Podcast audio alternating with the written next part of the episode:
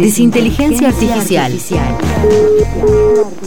Hernán Manoli y Marco Zurita analizan las historias que nos contamos cuando nos cuentan historias. Libros, series, películas y algunas cosas más. Libros, series, películas y algunas cosas más. Desinteligencia Artificial es un contenido especial de Crisis en el Aire que se emite en vivo en Nacional Rock todos los sábados de 8 a 10 de la mañana. Desinteligencia Artificial. En Desinteligencia Artificial vamos a hablar del nuevo libro de Oscar Fariña, Baby Gravy. Estamos hablando de varias discusiones que hubo en la semana sobre libros y derechos de autor, pero no vamos a hablar de eso en esta columna, por lo menos no hoy. Eh, o no en este momento. No en este Quizás momento. en- en unos Llegaremos. minutos. Está acá Marco Zurita con nosotros, Hernán Manoli también. Hola Hernán, ¿cómo andás?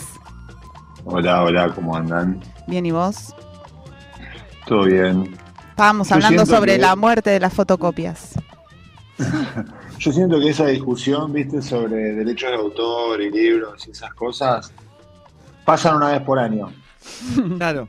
Una, una vez por año la gente en Twitter se pone a discutir esas cosas, no llega a ninguna conclusión, no pasa nada y después se olvida hasta el año que viene.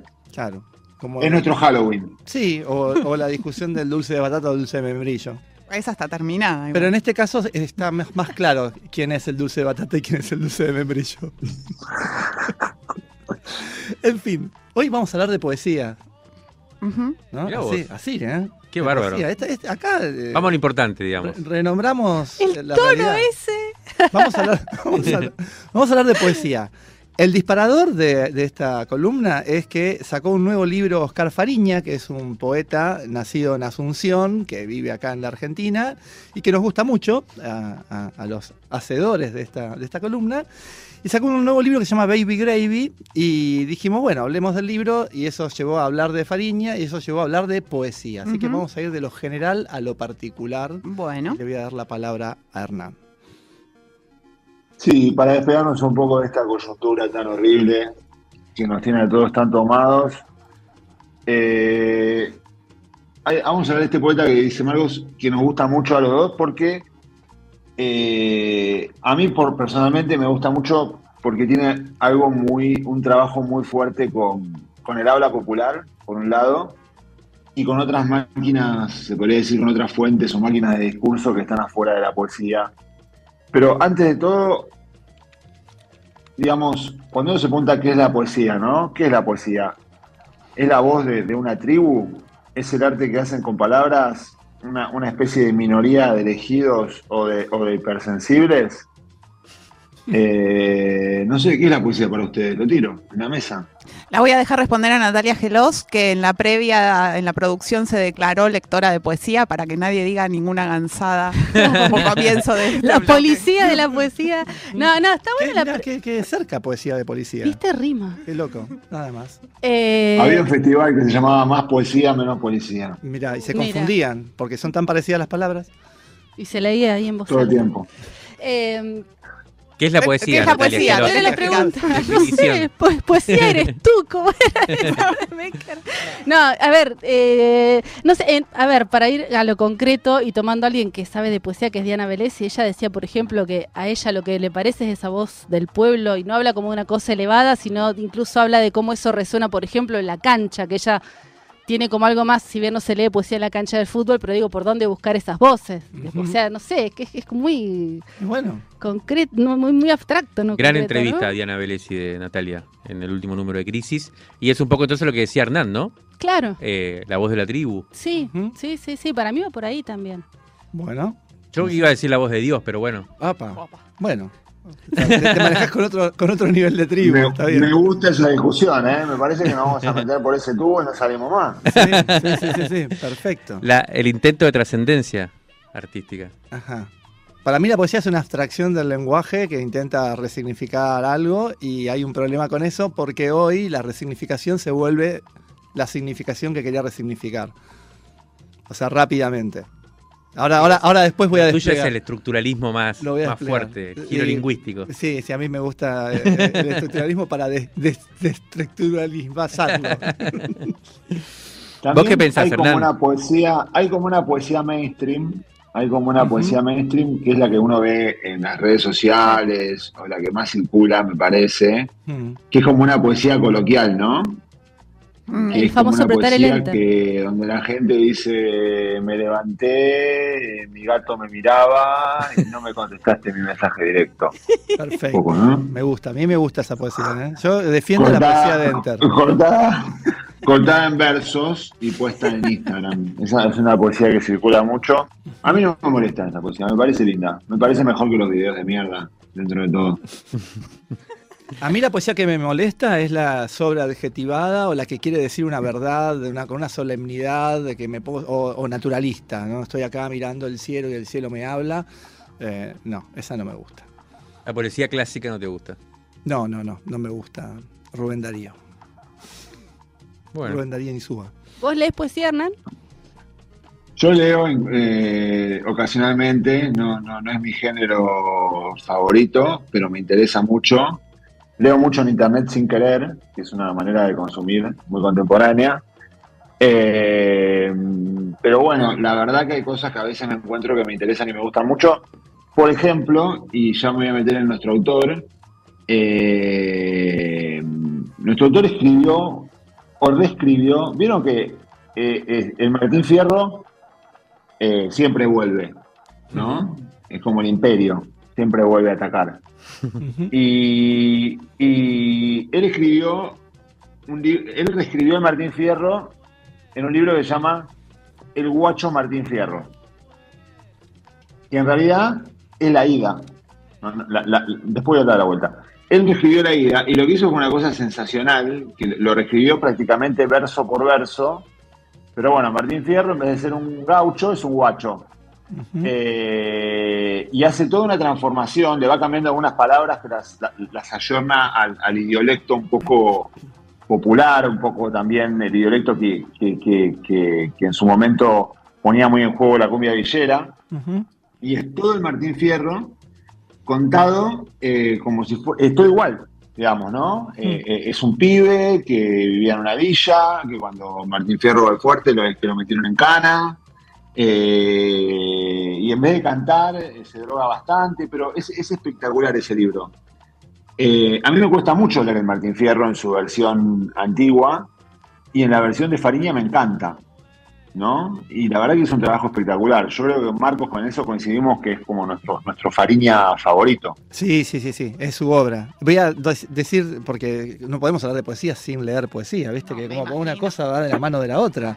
Solamente para ilustrar lo que acaba de decir Hernán, el guacho Martín Fierro empieza diciendo, acá me pongo a cantar al compás de la villera, que el guacho que lo desvela una pena extraordinaria, cual camuca solitaria, con la cumbia se consuela. Y arranca el, el- el periplo del, del- del guacho Martín Fierro. Ya le gustó a, Sa- a Santucho. Porque hay que decir también que la poesía es forma, ¿no? También, y en el caso este, lo que se queda muy clara es la métrica, todo eso, ¿no? Claro, respeta todo exactamente. Por ejemplo, cuando mata, bien, cuando se pone medio eh, borracho Martín Fierro mata a un negro en el poema original, acá es un boliviano, ¿no? Y tiene toda una serie así de, de- de deslizamientos la verdad que están buenísimos. Yo creo que lo que leyó Marcos se puede ver eso un poco. Y el pibe hace un trabajo extraordinario con eso. Vieron que también está el libro de Cachadjian, Mm, que lo ordenó alfabéticamente, mm. lo cual es un embole total. Eso sí, eso es dulce de batata. Y esto es dulce de membrillo. me Volvi- queda volviendo a las categorías es. del principio. Eso es dulce de batata. Bueno, ¿No? No sé, por el silencio que. El silencio. eh, Eh, iba a discutir el uso de batata membrillo, pero me parece ah, que no es, la- no, es el bien. corazón Eso de es- esta columna. Claro, claro, claro. Este, No, bueno, hablemos un poético. poco de Fariña. Fariña. Fariña tiene varios libros escritos. Este del Guacho Martín Fierro es como eh, el que a mí personalmente más me gusta, pero tiene otros que están muy buenos. Tiene otro que se llama Pintor Arrebato, que a mí también me encantó. eh, que es más, eh, eh, para mí, eh, digamos, era de la época en la cual él, después lo sigue haciendo, ¿no? Pero agarra un poco más e- el habla popular que se construye, como decía antes, con la cuestión de la cumbia villera, y que para mí hay un lugar muy puntual donde está sintetizada, que voy a, voy a salir con una cosa que van a decir de qué está hablando. ¿Vieron la película El Polaquito? Sí. Bueno, eh, en el Polaquito hay un personaje que se llama El Vieja, que es como el amigo del Polaquito, que tiene una habla popular maravillosa, digamos, ¿no? Era, era la época que estaba, digamos, un poco toda, toda la cuestión también de la cumbia villera, etcétera, como que aparecía esa habla, y yo siento que ese personaje que se llamaba Vieja en la película Polaquito, que es de 2003, de Sanso, sintetiza toda esa habla popular. Claro. ¿no? Es como que la, la- la- la condensa. Y después Fariña lo que hace es irla trabajando, irla puliendo, irla incrustando en sus poemas, que no son todos sobre la habla popular, porque también tiene una cosa eh, muy sobre otros lugares, otras fábricas de discurso. Por ejemplo, hay poemas sobre memes, ¿no? Sí, Mira. hay problemas sobre Messi, eh, eh, pero Messi antes de ser Eh. campeón. En este nuevo libro. En este nuevo libro hay uno sobre Bielsa, que lo que hizo fue reestructurar un discurso de Bielsa como si fuera una poesía.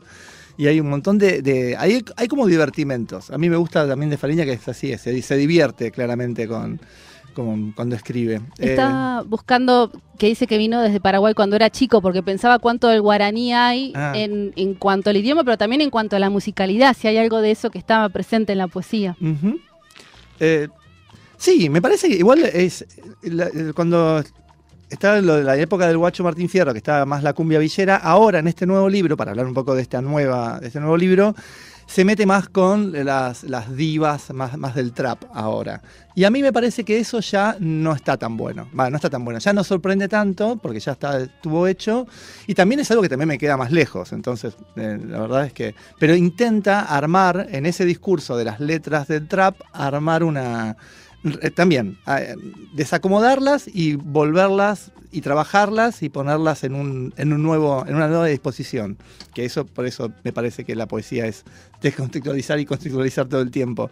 Mm. Eh, pero bueno, pero después, para mi gusto, el- en donde crece él es en, en las cuestiones más singulares. Cuando él habla sobre, o sea, en la- hay poesías de Chacarita. Él vive en Chacarita y de golpe a Chacarita le pone como una cosa media mística, pero que baja diciendo, hay una poesía que habla de que la- estaba la estatua de Carlitos Balá en, en la puerta de la pizzería Imperio y que la tuvieron que llevar al sótano porque la familia quería cobrar guita por poner la, la estatua ahí y después cuando se murió la volvieron a sacar porque ya los muertos no sé qué y empieza a hablar de los muertos, de la estatua con el cementerio que estaba enfrente y hace toda una cosa ahí que está buenísima, Mira. por ejemplo.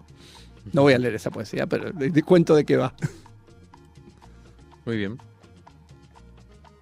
Hernán. Sí, y, y después, eh, yo hablando de, de- digamos, de cómo se puede leer o cómo no se puede leer en Martín Fierro, a mí, por ejemplo, me encantaría que hubiera una, una edición. Yo lo tuve que hacer, eh, me acuerdo cuando lo, cuando, lo, cuando lo leí por primera vez y después, eh, anteayer que lo estaba repasando un poco, como en una pantalla estaba leyendo el original y en la otra pantalla estaba leyendo el de, el de Fariña, ¿no? Mm. Eso tal vez habla de que yo cada vez tengo menos libros en papel, pero eh, estaría bueno una edición que tenga los dos. A Claro. mí me parece que, que una edición que tenga los dos, viste, como los, los libros esos que vienen Como los bilingües, que claro. tienen- que tienen de un lado a Baudelaire en francés y del otro lado en español. Y es un Ujú. embole en los dos lados, pero está en, en las dos páginas. Bueno, me, me parece que acá eh, estaría bueno eh, que el libro de, de- del Guacho Martín Fierro estuviera en espejo con el de Gaucho Martín Fierro. Me parece que, eh, no sé, como, como, como una especie de, de tópico de, enseñanza sería espectacular. Porque yo hice ese ejercicio y la verdad que la pasé muy bien, lo volví a hacer y la volví a pasar muy bien. Y, y nada, me parece que es un ejemplo de cómo actualizar vitalmente una tradición, ¿no? Y, de cómo interrogarla, digamos. Uno después de, de- de hacer esa comparación y de leer ese libro, se hace 20.000 preguntas. Más allá de lo obsesionado que puede llegar a estar uno con Martín Fierro, eh, me parece que, que- que es una manera genial, ¿no? De, de- de- de pensar la literatura y que es mucho lo que tiene, lo que hace Fariña, ¿no? Como agarrarse de cosas y repensarlas y reenfocarlas y estirarlas, agarrar el habla de la cumbia villera y estirarla y transformarla en otra cosa. Y me parece que eso es, es muy potente. Yo coincido con lo que dice Marcos, a mí el, el- el último libro para mí tiene como altos y bajos, ¿no? Tiene picos, tiene poesías muy buenas y tiene otras que, que para mí él termina cayendo un poco en esa cosa. eh, hay un límite muy, muy suave, muy, muy tenue, ¿no? Entre la- el, el experimento bobo y, y el divertimento a veces. Me parece que muchas veces a él le sale el divertimento y está buenísimo, es como dice Marcos que se divierte, y hay veces uno dice, ¿qué es esto? ¿No? A mí me pasa eso un poco. Cuando veo que no tiene mucho sentido, me, me- me enojo un poco como, como lector. Sí, por ahí eh, es una cuestión más de curaduría, ¿no? Porque eh, o esperar un poco más para, para que queden, vayan decantando las mejores, los mejores experimentos y hay esta urgencia de editar, también a veces se editan de más o no se toma distancia temporal con, con las cosas. Eh, a mí me estaba pensando que tengo acá en mis manos eh, otro libro de él que se llama El Negro Atari, que es este, un personaje que, vuelve en varios. También tiene eso, hay como personajes que aparecen en varios poemas, eh, a veces tomados de la realidad y otras veces inventados. Y, en este libro, que se llama El Negro Atari, hay, un, hay una poesía que a mí me encanta que se llama El Elefante Trompita, que es una reversión del, del Elefante Trompita. Mm. O sea, por eso digo, hay como algo y que y hay como un análisis, ¿no? De que la madre, eh, la madre es sádica, entonces le pega, y dónde le pega. Es como una especie de pseudoanálisis eh, psi- psicoanalítico, casi si se quiere, sobre la tensión edípica entre la madre de trompita y el elefante trompita. Entonces hay algo de eso que a mí me, gusta de, Fariña, que es que, no sé, yo me lo imagino estar por la calle, escucha eso y eso dice, ah, pará, de esto y eso lo tira en, un, en una huerta con, con nutrientes particulares y singulares de él y ahí crece una planta rara y que eso después termina siendo el poema. Y, y tiene esta, me gustan esos porque son como algo de la cotidianidad, algo de, de lo banal que de golpe se vuelve una, una obra. Y eso me, en general, es Total. Puede hacer poesía, puede hacer poesía con lo cotidiano, con lo banal, sin caer en el naturalismo, ¿no? claro. Lo veo Y- a y eso Santucho está, queriendo eso está meterse. buenísimo. Sí, sí, sí, se inquietó. Vamos a poner un poco polémico. Sí, no sé si hay tiempo Fíjate ya. la hora Oh, que este sí. pido, por para, favor. para, para. Se Yo me inquietó estoy y, agarró un Vale, micrófono. Entonces no, entonces no. Vos Dale. decías- vos decías, hace un rato vos decías que, que el pueblo se había hecho neoliberal, lo cual yo, yo coincido. Mm. Y vieron que hay todas vueltas. En la literatura argentina está la, la vuelta, eh, está la vuelta del Martín Fierro, que cuando escribe Hernández la vuelta lo, lo- lo hace como más bueno, lo civiliza y bla, bla, bla, como que es una enseñanza. Está la vuelta del Eternauta también, que vuelve re loco, re sacado y los cagatitos a todos. Y yo me pregunto cómo sería la vuelta del guacho Tincho Fierro, de, de Fariña. Hmm, Yo creo que tendría que escribir la vuelta.